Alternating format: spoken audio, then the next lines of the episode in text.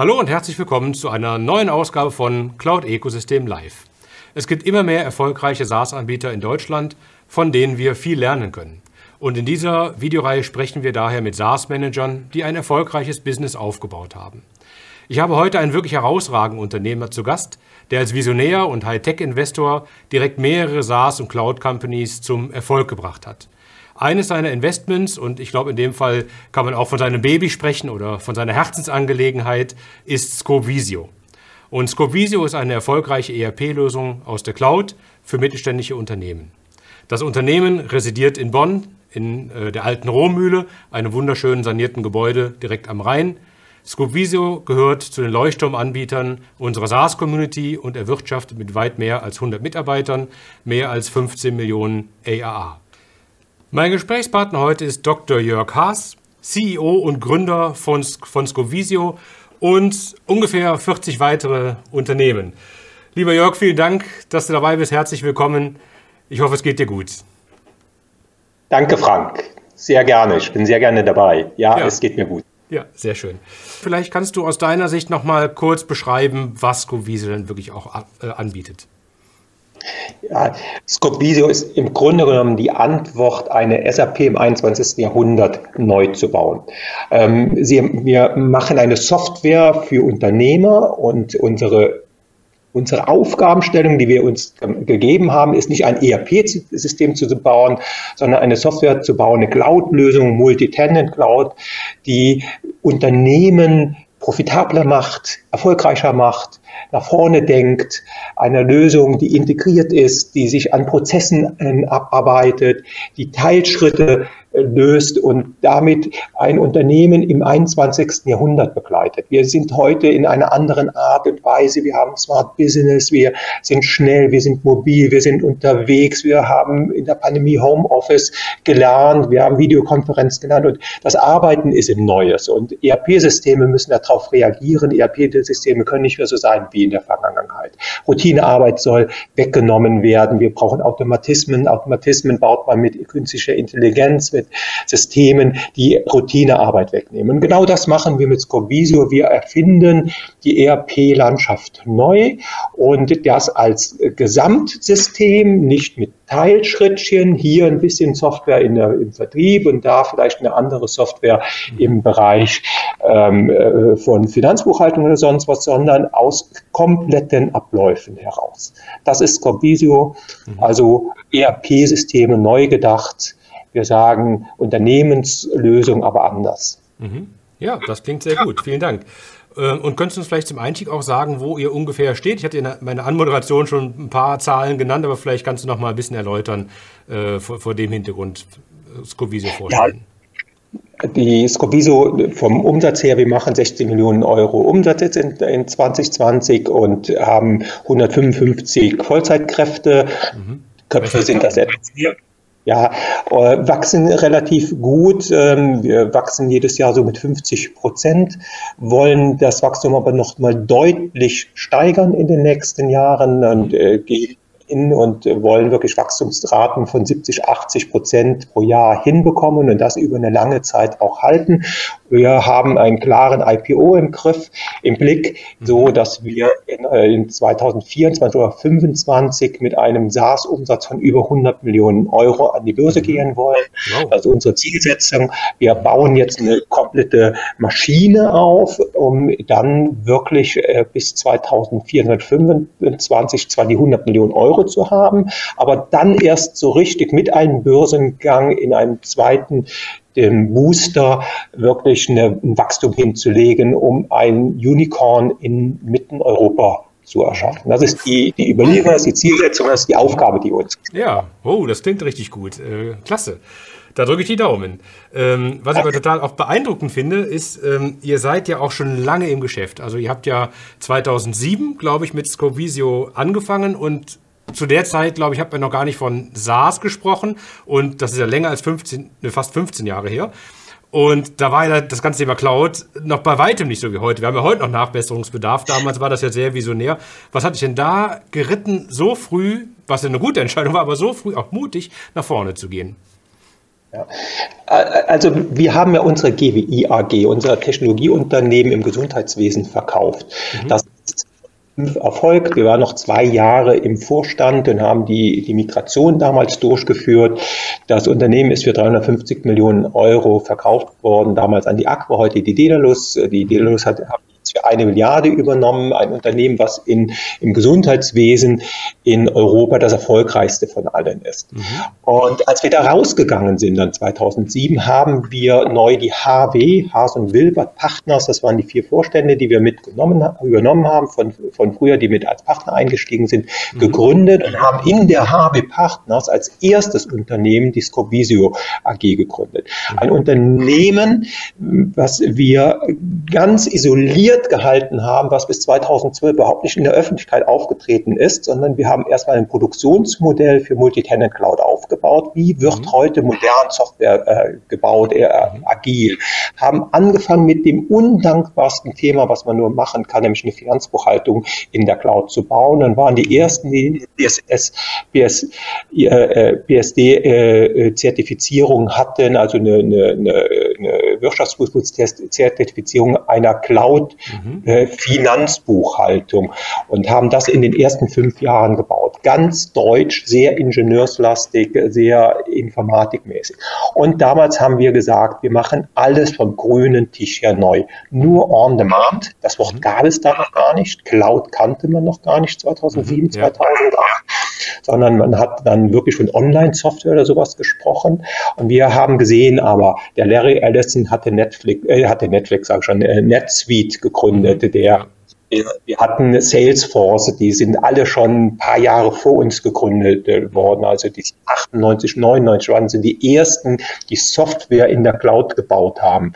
Also der, was wir heute Cloud nennen. Und wir haben gesehen, dass Microsoft mit, mit damals mit dem Business by Design versucht hat, in diesen Markt reinzugehen. Und dann haben wir uns die ganzen Sachen angeschaut und haben gesagt, was machen die da?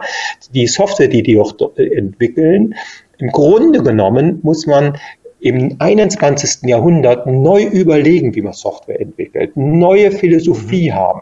Mhm. Man muss das, was funktioniert hat in der Vergangenheit, das muss man lernen und verstehen und in die Zukunft hineinbringen. Und was die alle, wo die wirklich die großen, tollen Wettbewerber ihre Probleme mit hatten, waren integrierte Lösungen, die nicht wie in der Vergangenheit an Abteilung sich orientiert haben, die sich an Prozessen orientiert haben.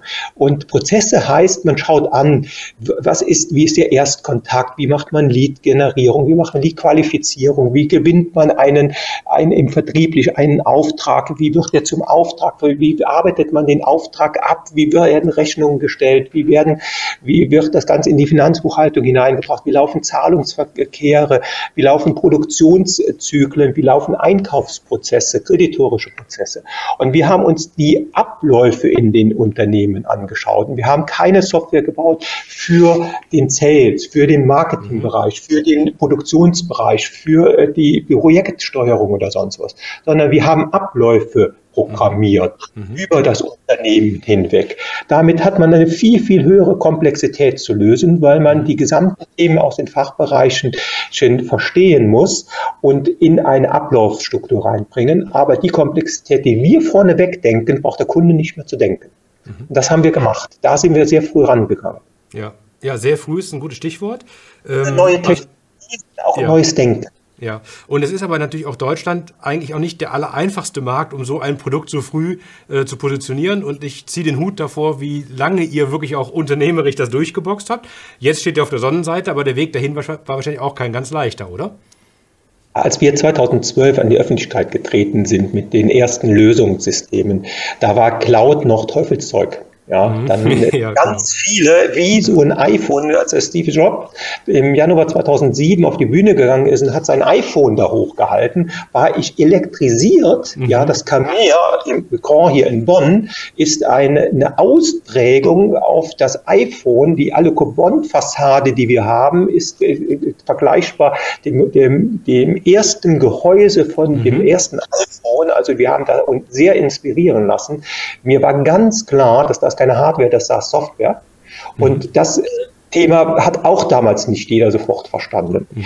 Und die Cloud-Lösungen waren für ganz viele äh, ein, ein Teufelszeug, wie, wo kommt das her? Und man hat davon ferngehalten.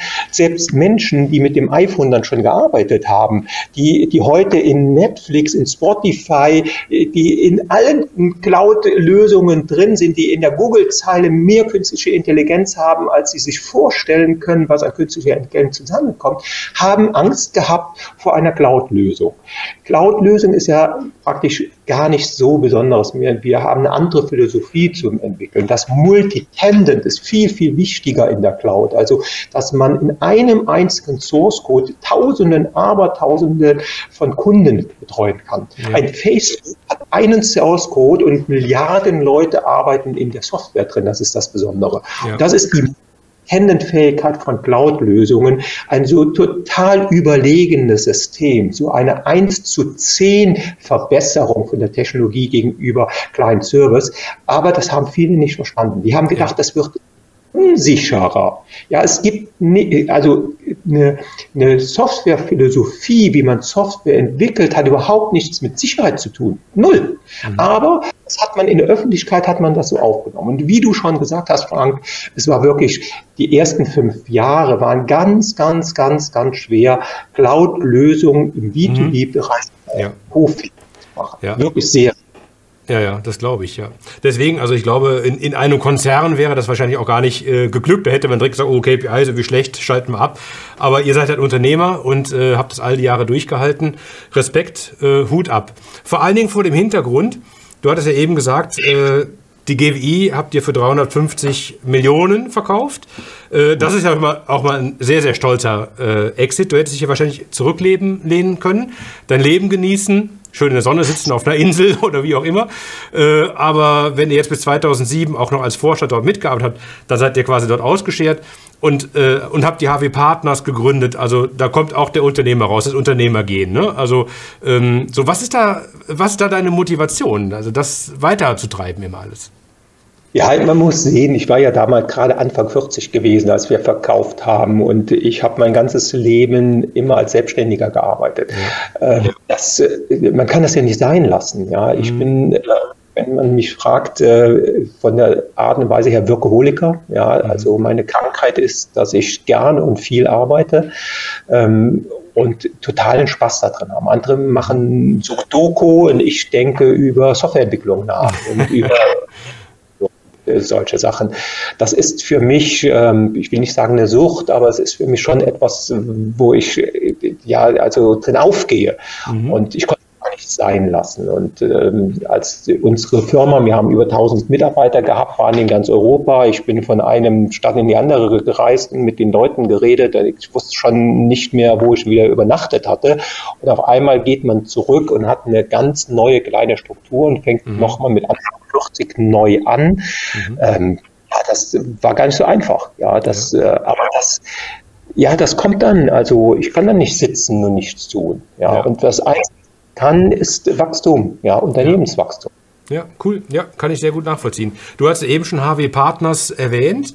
Ähm, das ist ja sozusagen äh, ja, euer, euer, ähm, euer äh, Tech-Investment-Bereich. Vielleicht kannst du noch ein bisschen über HW Partners sagen, weil ich hatte ja eben auch gesagt, ihr habt ja nicht nur Scope Visio, das soll der Schwerpunkt sein heute, sondern es gibt ja auch noch andere Beteiligungen und andere Unternehmen, äh, wo ihr investiert seid. Vielleicht kannst du da noch ein bisschen zu erzählen. Ja, also es sind insgesamt 18 Beteiligungen. Davon sind die ganz überwiegende Zahl, wo wir mehrheitsbeteiligt äh, sind. Die meisten dieser Firmen haben wir auch gegründet. Wir haben uns aber auch an spezifischen Technologie, wie, wie so ein Hypertos, die haben, äh, die sind ein Spezialist in künstlicher neuronale, in künstlichen neuronalen Netzen für semi-strukturierte Daten. Und da haben wir uns dann dran beteiligt, um die Kompetenz auch zu uns einzukaufen, um doch eine Spezialtruppe zu haben, die das können. Da sind wir auch nur Minderheitsbeteiligte. Mhm. Oder wir haben uns an einem Microsoft-Spezialisten beteiligt, der gerade die Microsoft Office-Strukturen in Unternehmen einführt und auch die, die Schnittstellen, Konnektoren und sonst was dazu mhm. programmieren kann, weil wir sehr stark auf einer Microsoft-Philosophie arbeiten. Aber die meisten Unternehmen, die wir gegründet haben, die, so eine Center Device, die sich für, für semi-strukturierte oder unstrukturierte Daten, also Dokumente, Filme, Bilder äh, darum kümmern, das sind Unternehmen, die komplementär zueinander stehen. Das, mhm. das größte Chef ist die Scopvisio und drumherum haben wir Unternehmen, die Legal Visio, die in, ein, in dem Anwaltsbereich RA Mikro angreifen wird die, die Kamato, die der absolute Treiber im E-Commerce-Bereich im Autohandel ist. Wir haben ein virtuelles Autohaus gebaut und haben das in, in die, die Vermarktung hineingebracht und so weiter. Also wir haben uns Unternehmen gesucht, die technologisch eine Philosophiefamilie haben, die also technologisch aufeinander abgestellt sind, die komplementär zueinander stehen und wo wir die Technologien der einzelnen Gesellschaften, auch wenn die separat auftreten und eigenen Marktauftritt haben, mit den anderen Dingen kombinieren. So ja. ist die Kamato, unser virtuelles Autohaus, was auf der Scopvisio ganzen ähm, Rechnungswesen, kaufmännischen Bereich aufsetzt mhm. und auch Dokumentenmanagementsystem der, der Center Device. Und so passen die verschiedenen Gesellschaften immer zueinander und befruchten sich zueinander. Ist also so ein eigenes Ökosystem, mhm. was wir ja mit euch auch in größeren Kontext hineinsetzen, also auch ein externes Ökosystem. Ja, sehr gut, ja. Klingt, äh, klingt toll, ähm, finde ich gut. Also da geht es vor allen Dingen wirklich um Synergien und äh, ja, äh, sich da strategisch breiter aufzustellen.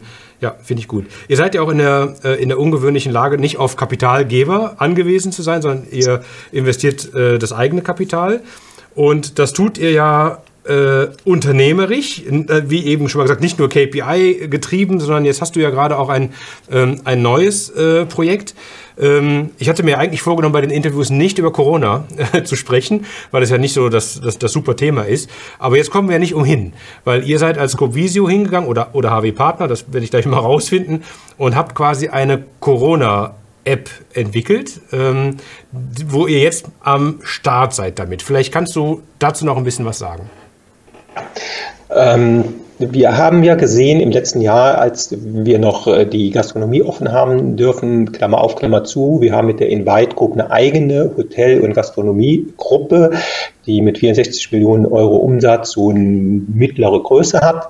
Aber wir kennen deswegen die Problematik sehr, sehr gut, was äh, in der Gastronomie, in Hotellerie, in diesem ganzen Umfeld äh, heute in der Pandemie passiert und hatten damals für die Corona-Schutzverordnung abzubilden eine einrichtungsbezogene digitale Kontaktnachverfolgungs-App entwickelt haben jetzt dann gesehen in der Zeit, äh, dass dieses bei weitem nicht ausreicht. Dann ist Luca rausgekommen, eine äh, tolle Philosophie, die die Luca-Leute aus dem Hasse-Plattner-Institut herausgewachsen gemacht haben, nämlich die haben gesagt, sie müssen eine, äh, eine Besuchshistorie, also da, wo der, die, die Person war, hineingeht in die Häuser. Dann haben wir uns das angeschaut und haben gesehen, was sie gemacht haben, haben gesagt, ja, tolles Konzept. Aber im Grunde genommen muss man beide Aspekte Aspekte zusammenbringen, braucht auch für große Stadien, Fußballstadien, äh, große äh, Hallen wie so eine Längses Arena in Köln. Mhm. Ja, dafür braucht man andere Konzepte oder Hotels, die, in denen man mehrere Tage drin ist und verschiedenen Outlets drin war, Warenhäuser, Kaufhäuser, die, die über viele Etagen gehen. Da kann man nicht reingehen, einen QR-Code scannen und alle Leute, die zur selben Zeit im Fußballstadion waren, werden vom Gesundheitsamt angeschrieben, weil eben halt eine Person infiziert ja. Mhm.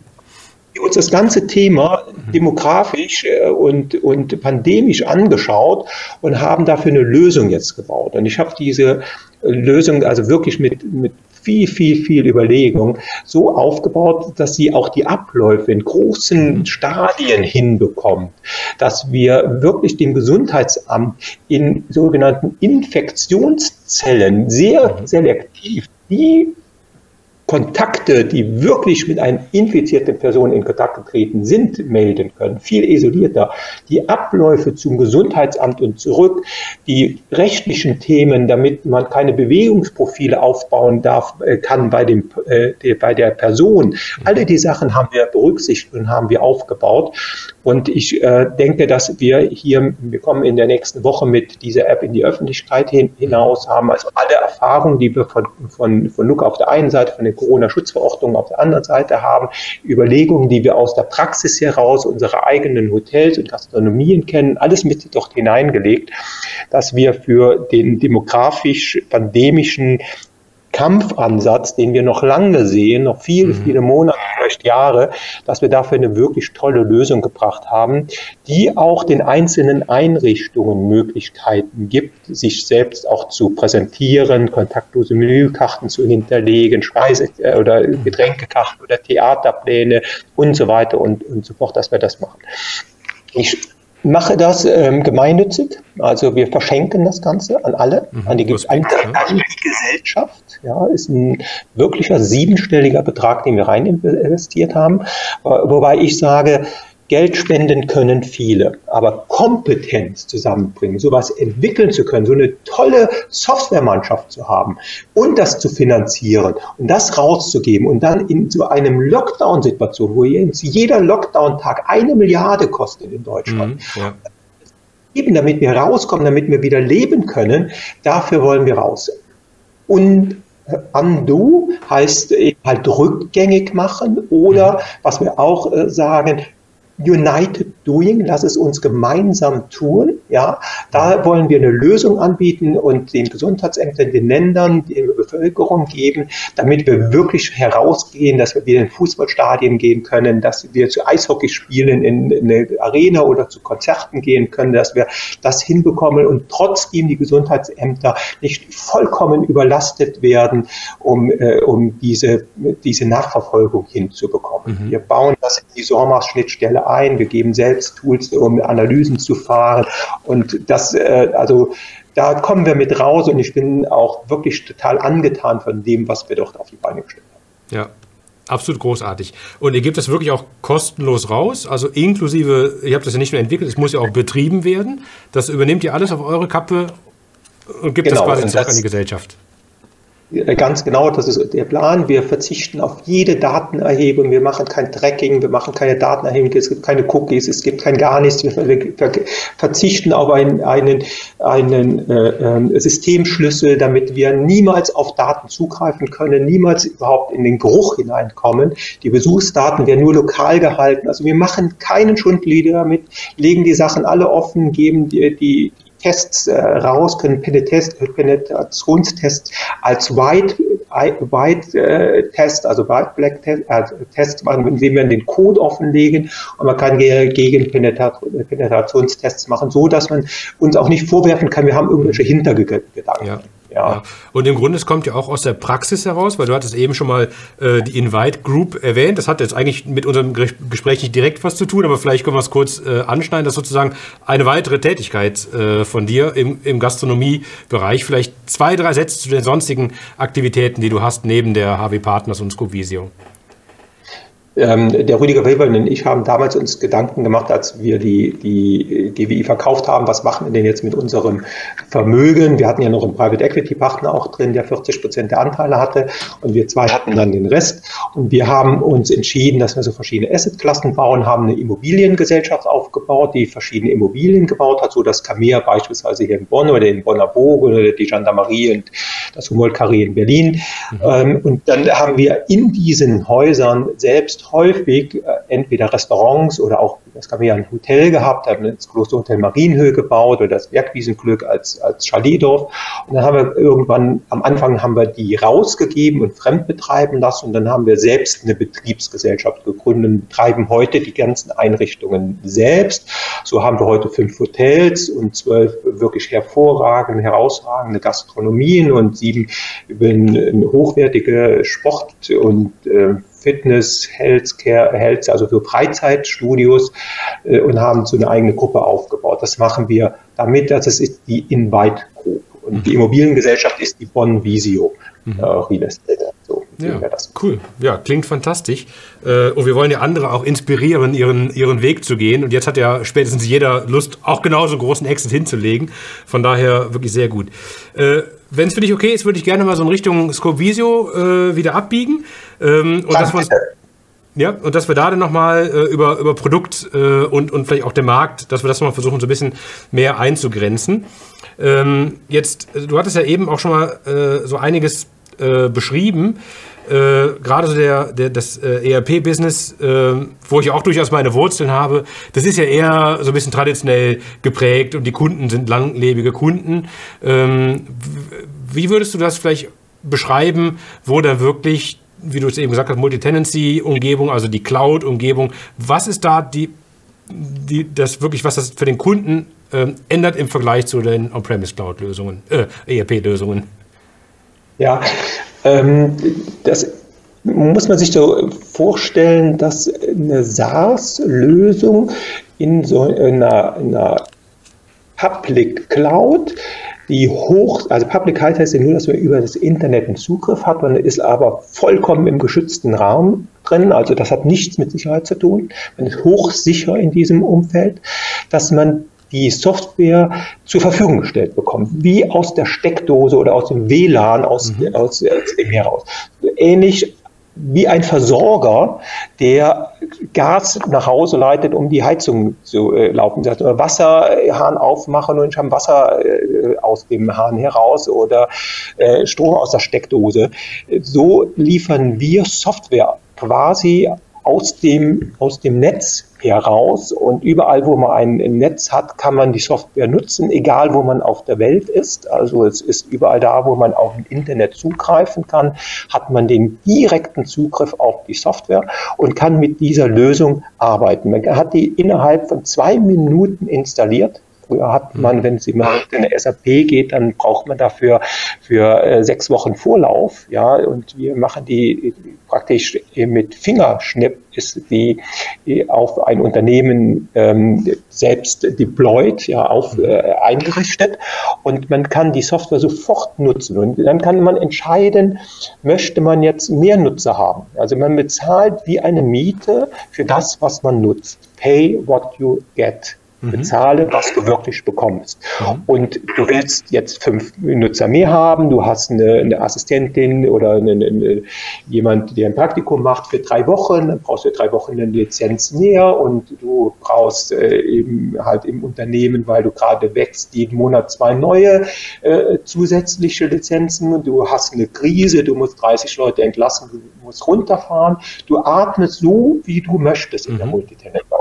Und jetzt muss man sehen, dass die eine einzige Software, ein Source Code in einem Hochleistungsrechenzentrum, ob das jetzt in der Azure Cloud ist, in der AWS Cloud oder in einer in einem äh, lokalen äh, Rechenzentrum, was man hat, ist für den Kunden erstmal völlig uninteressant, sondern mhm. wir garantieren eine Sicherheit. Mhm. Ja, wir garantieren eine Sicherheit seiner Daten und seiner Lösungen, Verfügbarkeiten, die er im, im Jahr hat. Und das ist ein, ein Service-Level, den er sich einkaufen kann. Mhm. Und dann bekommt er diese Lösung, kann die nutzen, so viel wie er möchte. Und wir sorgen mit einem Team dafür, dass Tausende von Unternehmen die Verfügbarkeit da haben. Die ja. brauchen keine Hardware mehr zu kaufen, kein Strom, keine USP, die brauchen äh, also äh, äh, Unterbrechung Stromversorgung oder sonst was. Die brauchen sich um nichts mehr zu kümmern. Die brauchen keine Firewalls zu bauen. Die brauchen keine Virtualisierung zu machen. Mhm. Die nutzen die Software da, wo sie sie brauchen. Und wenn sie mehr brauchen, skalieren sie hoch. Und wenn sie weniger brauchen, mhm. runter. Und, was? und sie bezahlen dann mehr oder weniger so, wie sie die Leistung wirklich in Anspruch nehmen. Ja, okay. Und was würdest du sagen, wie sieht so der, der typische Scope-Visio-Kunde aus? Kann, kann man den, den typischen Kunden beschreiben? Also zum Beispiel von der, von der Größenordnung her oder ihr habt ja auch verschiedene Branchenausprägungen. Vielleicht kannst du da noch was dazu sagen. Also wir kommen mit, mit sehr, sehr, sehr modernen Lösungen, die vom Look and Feel und aus den Handhabung sehr an äh, Microsoft 365 ähm, äh, erinnern, aussehen. Ja, mhm. das Handling ist sehr, sehr ähnlich. Und wir gehen aber an ganz traditionelle Unternehmen heran. der ganz traditionelle deutsche Mittelstand, ja, der ist eigentlich unser perfekter Kunde. 250 Mitarbeiter, 300, hat irgendeine Produktion, eine Fertigung, Unternehmensberatung, einen Dienstleister, macht irgendwo was, sitzt irgendwo im Schwabenland oder in, in, in Hamburg oder äh, in, in, Leipzig und hat praktisch ein, ein traditionelles Business, ist 60 Jahre alt, in dritter Generation geführt und will aber im 21. Jahrhundert auch bestehen können, will mhm. auch in die Smart-Welt hinein, nutzt zu Hause Netflix und, und, und Amazon kauft er ein und, und, will praktisch in Spotify seine Musik hören und der will auch in gleichem Umfeld sein Unternehmen leiten. Ja, der ist ja nicht nur, weil er ein traditionsreiches Unternehmen ist, braucht er nicht zu veralten. Und genau das ist unsere Kundschaft, also so mittelgroße mhm. Unternehmen, die ganz ganz kleinen, die Fünf-Mann-Unternehmen,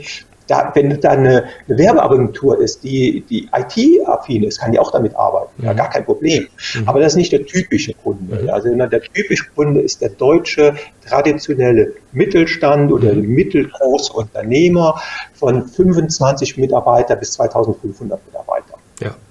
Okay. Gut, und ähm, jetzt, wie würdest du euren, euren Wettbewerb beschreiben? Also sind das, äh, sind das dann schon auch Cloud-ERP-Anbieter, die euer Wettbewerber sind? Oder ist es Excel? Oder sind es wirklich die traditionellen On-Premise-ERP-Anbieter? Äh, Oder alles drei zusammen? Also, ähm, man muss ja muss ja sehen, wo ist unser Markt, also wenn ich über einen Wettbewerber spreche. Der Markt ist fast überwiegend veraltete Software äh, aus den 80ern, 90ern, erste Jahrzehnte des neuen Jahrtausends. Das ist eigentlich unglaublich, äh, ne? Das da die meisten Kunden haben solche, solche On-Premise-Lösungen, einen kleinen Server, äh, denken in, der, in dem Personal Computer Umfeld und haben dort auch ihre Software. Mhm. Ja, das ist in der Regel schon eine, eine Windows-Lösung, sieht auch vernünftig aus, ist im eigenen, im eigenen Rechenzentrum irgendwo auf dem eigenen Server im Haus. Das ist der Kunde, den wir am meisten ablösen. Mhm. Das ist aber im Grunde noch nicht der Wettbewerb, sondern das, das ist, ist, die Ablösebasis. Mhm. Ja, das ist mhm. diese, die, die Lösungen sind über 20, 30 Jahre erwachsen, die haben äh, eine gute Funktionalität, die haben eine gute Stabilität, die Mitarbeiter. Teilweise auch noch individuelle Lösungen ja, vielleicht beim Kunden. Ne? Individuelle Lösungen äh, doch äh, drin, ja. genau. Aber im Grunde genommen veralten die und halten überhaupt nicht mehr mit mit neuen Lösungen. Ja. können überhaupt nicht mehr das, diese, diese Smartheit in der ganzen Welt zu sein, mein Büro immer mit dabei zu haben, hin zu der Pandemie, so ein, ein Homeoffice per Fingerschnips zu machen, verteiltes Arbeiten an einem Dokument, an der Präsentation oder sonst was. Das ist alles für die Fremdwörter. Mhm. Ja. Viele wissen gar nicht, wie weit sie da zurück ist. Wenn ich Wettbewerb sehe, dann sage ich, das ist so ein Workday, das ist eine Salesforce, das ist SAP mit, äh, mit HANA, äh, äh, S4 HANA, das ist eine NetSuite, die die sich nicht in Europa richtig reinbringt. Aber das ist eigentlich, ist das der Wettbewerb, den wir mhm. haben. Für diese Wettbewerbe, da gibt es auch dann so eine Veep Lab noch, äh, die dort mhm. im Warenwirtschaftsbereich äh, ist, auch so, so mittelgroße äh, noch dort ja. hinein. Aber im Grunde genommen sind das nur, ja, vielleicht ein Dutzend an mhm. Unternehmen, die wirklich da sind. Alle ja. kennt man, jeder kennt den anderen, wirklich in diesem ERP-Umfeld ist das nicht so viel. Das ist, sind wenige, die man als Wettbewerber äh, äh, bezeichnen würde. Aber wir ja. lösen kein Workday ab und Workday mhm. löst ja, ja, ab oder wir lösen kein Salesforce mhm. ab in der Regel. Kommt mhm. ganz selten mal vor. Aber in, wir lösen in der Regel die alte, traditionsreiche Software im, im, im On-Premise-Bereich ab. Also mhm. die, ja. Serverlösung. Ja, verstehe, nachvollziehbar. Ähm, wie würdest du eure Marktposition bezeichnen? Ist das überhaupt relevant, äh, sich mit den anderen zu vergleichen? Äh, Marktanteile oder sowas in der Richtung? Oder reicht es einfach auf die eigene äh, Entwicklung zu schauen? Ähm, ich würde unsere Position frech bezeichnen. Ja. Wir, wir gehen raus und haben vor nichts Angst.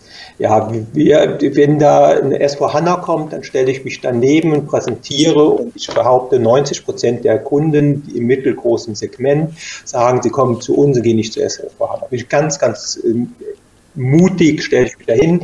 Eine Microsoft Dynamics äh, schaue ich, ich, mir an oder eine NetSuite, egal wie diese Größen heißen.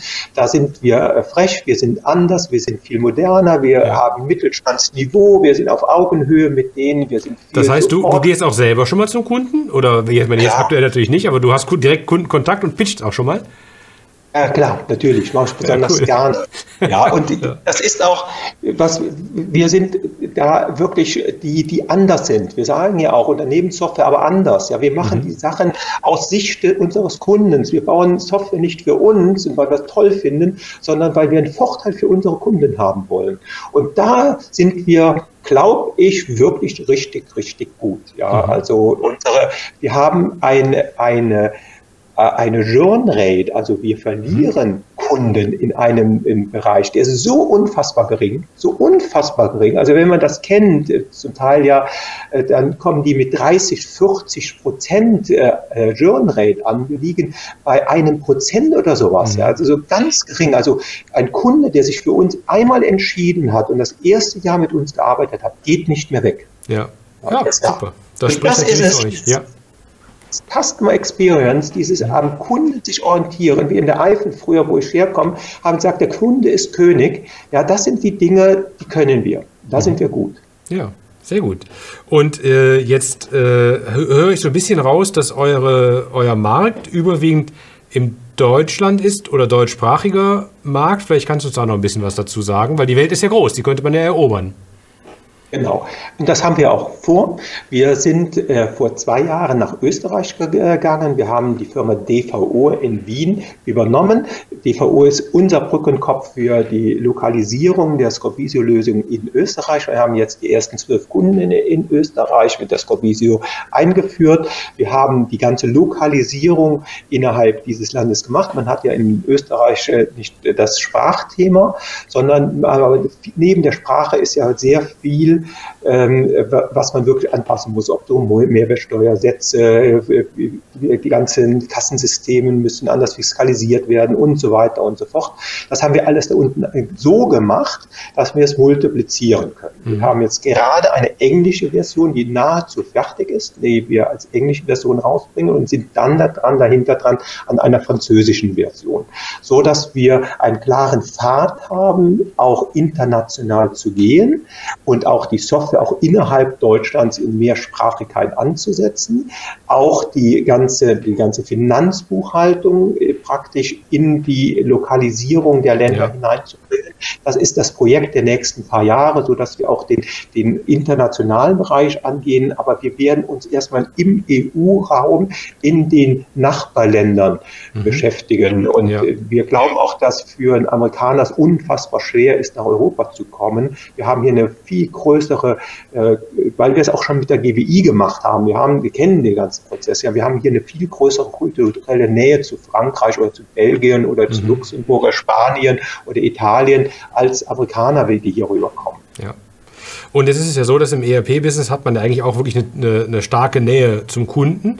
Und jetzt haben wir einmal schon mal das, Wort Corona äh, in, äh, in den Mund genommen heute. Und ähm, das macht ja die ganze Projekteinführung ja auch nicht äh, viel einfacher. Ich kann mir vorstellen, dass es ja schon eine ganze Menge Tools gibt, online, die Kunden unterstützen. Aber was ist mit dem, mit dem persönlichen Kontakt vor Ort? Wie, wie läuft aktuell euer Geschäft, euer Projektgeschäft? Persönlich muss ich sagen, hat Corona äh, mich auf der Hotelseite ganz stark getroffen, Gastronomie-Seite. Mhm. Im Bereich der IT hat sie uns richtig weit nach vorne gebracht. Warum? Weil die Überlegung war ja für uns, wie können wir mit der Software skalieren und sehr viel schnell Kunden bekommen, die und die Kunden zufrieden machen.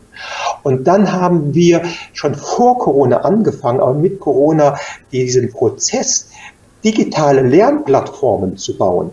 Kommunikationsplattformen zu bauen, indem wir über multimediale äh, Schulungen, Videos, äh, Videos, wo man auch persönlich äh, Menschen hinzuschalten kann, die interaktiv einem etwas erklären, indem man hingehen kann, auch ganze Lectures aufbaut, um ähm, Funktionen zu erklären, Mitarbeitern in den Unternehmen die Möglichkeit zu, zu geben, die Einführung selbst durchzuführen. Mhm. Das haben wir extrem nach vorne gepusht. Wir nennen das Scope Unity, unsere mhm. Plattform, die wir selbst entwickelt haben.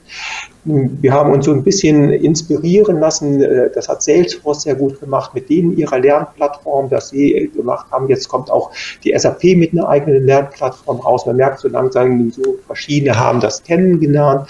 Und wir äh, äh, machen, bringen damit die Einführung, das Onboarding und die Betreuung in einen lebenslangen Begleit Zyklus des Kundens, der permanent von uns immer über die Lernplattform weitergebildet, neue Mitarbeiter werden eingestellt, die bilden wir über die Plattform aus, er kann äh, Interaktionen mit uns durchführen, wir verschmelzen mehr und mehr Service und Support in eine digitale Plattformwelt hinein. Wir bauen in Chat-Systeme auf, im Bot, wo man praktisch Fragen stellen kann. Das System gibt schon mhm. Antworten. Wir bauen Community-Plattformen, wo die Kunden untereinander diskutieren. Wir machen alle vier bis sechs Wochen ein Currywurst und Sekt, das heißt eine physische Veranstaltung, die Kunden durchführen, die wir dann hybrid in unserer Kundenbasis verbringen und Kunden erzählen in dieser Veranstaltung, was sie mit Scobisio machen, wie sie damit umgehen, was sie für gute oder negative Erfahrungen gemacht haben und so weiter. Mhm. Also diese fehlende Nähe, die wir eben zu unseren Kunden haben, haben wir versucht zu kompensieren über andere Medien. Mhm. Klar, in der Zukunft freuen wir uns auch wieder, wenn wir zu unseren Kunden viel mehr hinfahren können und die sehen können oder auf die Bühne gehen. Aber die hybride Welt werden wir nie mehr verlassen. Und ja, Lernplattformen, nee. da werden wir richtig rein investieren in den nächsten Jahren, um die immer, immer besser zu machen. Ja, je besser dieses Fundament ist, desto besser skaliert ja letztlich auch äh, die Lösung, ja. ne? weil äh, zu, zu, kannst vielleicht zu einem Kunden am Tag fahren, wohingegen mit einer, äh, mit einer Lernplattform oder Serviceplattform erreichst du alle Kunden gleichzeitig. Ne? Ähm, vielleicht kurz noch, dass wir mal ähm, über äh, den Sales- und Marketingprozess äh, sprechen, weil das ist ja im ERP so habe ich es zumindest äh, bisher immer wahrgenommen, ja durchaus auch mit längeren Sales-Cyclen äh, äh, verbunden. Vielleicht kannst du uns nochmal ähm, einen Einblick da geben. Ich könnte mir vorstellen, es ist ein bunter, gesunder Mix aus natürlich auf der einen Seite Online-Lead-Generierung, aber der Sales-Prozess selber dann vielleicht doch eher noch traditioneller? Fragezeichen? Ja, ähm, der Sales Prozess in so einem ERP-System ist extrem von Vertrauen geprägt. Vertrauen mhm. und Image einer Firma. Also zum Teil äh, sehe ich, dass ich Kontakte zu Firmen über viele, viele, viele Jahre halte, die zu unserem Cloud-Unternehmertag einlade, die dann immer wieder kommen und wir erst fünf oder sieben Jahre später nach den Erstkontakten dann den Kunden als Kunde gewinnen. Ähm, man, äh, wenn, als Unternehmen muss man ja sehen, man gibt sein Herzstück, wenn man die Finanzbuchhaltung, die Warenwirtschaft und äh, nun Gehalt und Vertriebsprozesse oder sonst was in die Software hineingibt, dann ist das ja ein Riesenschritt. Mhm. Und äh, was wir ja machen, ist, wenn wer sich einmal für uns entschieden hat, bleibt er uns, ja. Und wenn der dann sagt, ja, ich fange jetzt an, ich will nur die FIBO austauschen, sagen wir, gar kein Problem, können wir mitmachen. Ich brauche jetzt eine Reisenkostenabrechnung. Ja, klar, hier hast du deine Reisekosten und deine Spesenabrechnung mit drin. Ich will aber noch ein Rebu haben. Bricht er sein Rebu, kann ich auch den Vertrieb mit euch machen. So kann er so über Jahre hinweg zu uns hineinwachsen. Mhm. Und dieser Erstkontakt, sich zu entscheiden für uns, dieser Vertriebsprozess ist riesig aufwendig. Dieser ist auch nicht, die Amerikaner kommen ja dann und die meinen dann, sie können so ein Sales Funnel aufbauen und innerhalb von, weiß ich, drei Monaten Vertriebskontakt machen und umstellen und tun und so weiter. So funktioniert dieses Geschäft nicht. Dass äh, ein Vertriebsprozess, der neun Monate dauert, ist normal. Ja, und der Kunde, der sich mit allen möglichen Themen auseinandersetzt und bestimmt und überlegt, wie er eben halt mit uns gehen kann, ja, der, der will im Grunde genommen will er wissen, ob er bei dem richtigen Partner ist. Nicht nur die richtige Software haben. Früher hat man eine Software gekauft, heute kauft man einen Partner ein. Und wir müssen das Vertrauen herstellen, dass man bei uns einen lebenslangen Partner hat. Wir, wir entwickeln die Unternehmen, wir stellen uns darauf ein, wir, über, äh, wir machen mit denen, fangen wir mit kleinen Sachen an, dass er uns mal kennenlernt. Ja, und wenn er am Ende des Tages zufrieden ist, geht er nicht mehr weg. Mhm. Und dann wird er schon von sich aus immer mehr von unserer Lösung nehmen, bis er sieht, wie die Integration greift und wie die Integration die Vorteile mhm. bringt. Und daher Sales ist hier also wirklich ein, ein geduldiger, langer, schwieriger, vertrauensbildender Prozess. Mhm. Okay, ja, Gut, jetzt ähm, äh, sind wir schon etwas fortgeschritten von der Zeit und ähm, ich würde gerne auch zum nächsten Thema nochmal noch mal überleiten. Ähm, du bist ja Unternehmer aus Leib und Seele und du hast ja eine ganze Menge Beteiligungen und steckst ja äh, wirklich auch Herzblut in die Projekte und bei Scovisio insbesondere. Aber du wirst auch eine ganze Menge Erfahrungen äh, gesammelt haben auf dem Weg. Ähm, vielleicht kannst du da uns nochmal dran teilhaben lassen. Also was würdest du jetzt sagen, bezogen auf Scovisio? Ähm, was ist da besonders geglückt und auf was kannst du stolz sein? Ähm, ich sag mal, wir, was wir gemacht haben, ist in Europa eigentlich, auch in Amerika fast gar nicht machbar. Man hat nicht so lange Zeit, wie wir Zeit haben.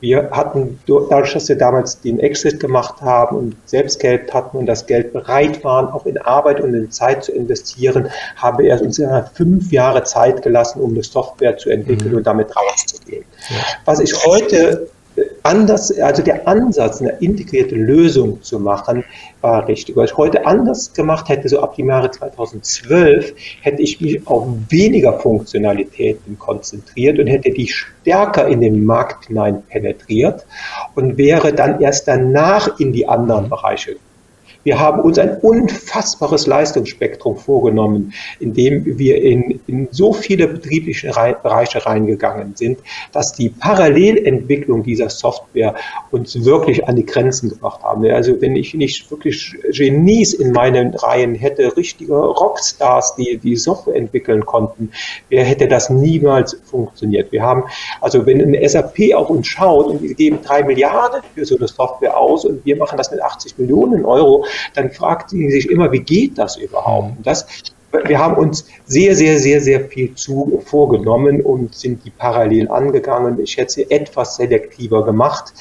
Äh, jetzt haben wir aber die Situation, jetzt haben wir das auch geschafft, aber das äh, muss ich sagen, war so eine Arbeit, das ist so eine Konzentration mhm. dahinter, dass äh, war schon auch, wenn ich das auch familiär sehe oder wenn sowas wie äh, Life Balance oder sonst was, ja, die hat es nicht gegeben. Ja. Mhm, ja. Äh, von vielen von uns und von mir auch eben halt dem Ergebnis geschuldet, was wir erreichen wollten. Ja, harte Arbeit, ein harter, ein harter Weg.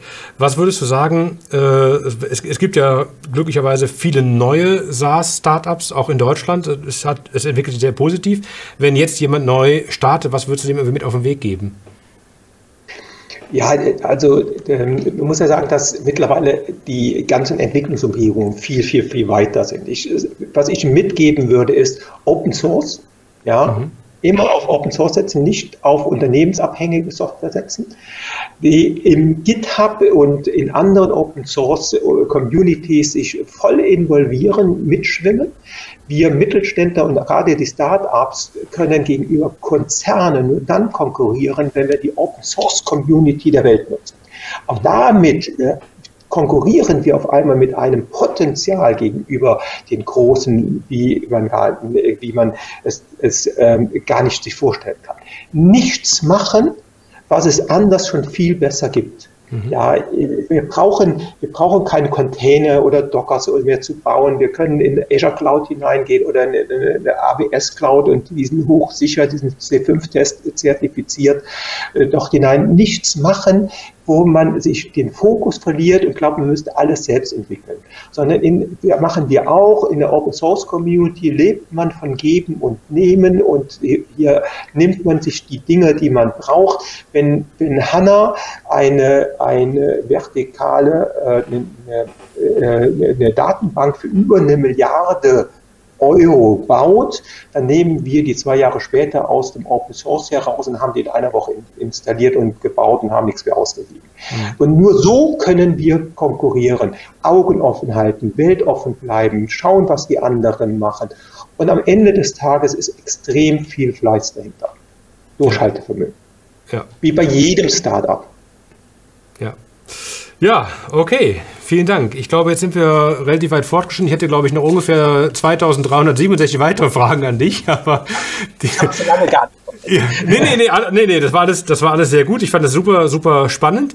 Ähm, äh, also wirklich auch, dass wir auch nochmal in die Vergangenheit reingeschaut haben. Das gehört ja wirklich sehr stark äh, zu deiner Story und zu den Möglichkeiten, die ihr auch mit Scopvisio hattet. Aber genau das fand ich eben auch wirklich das Spannende.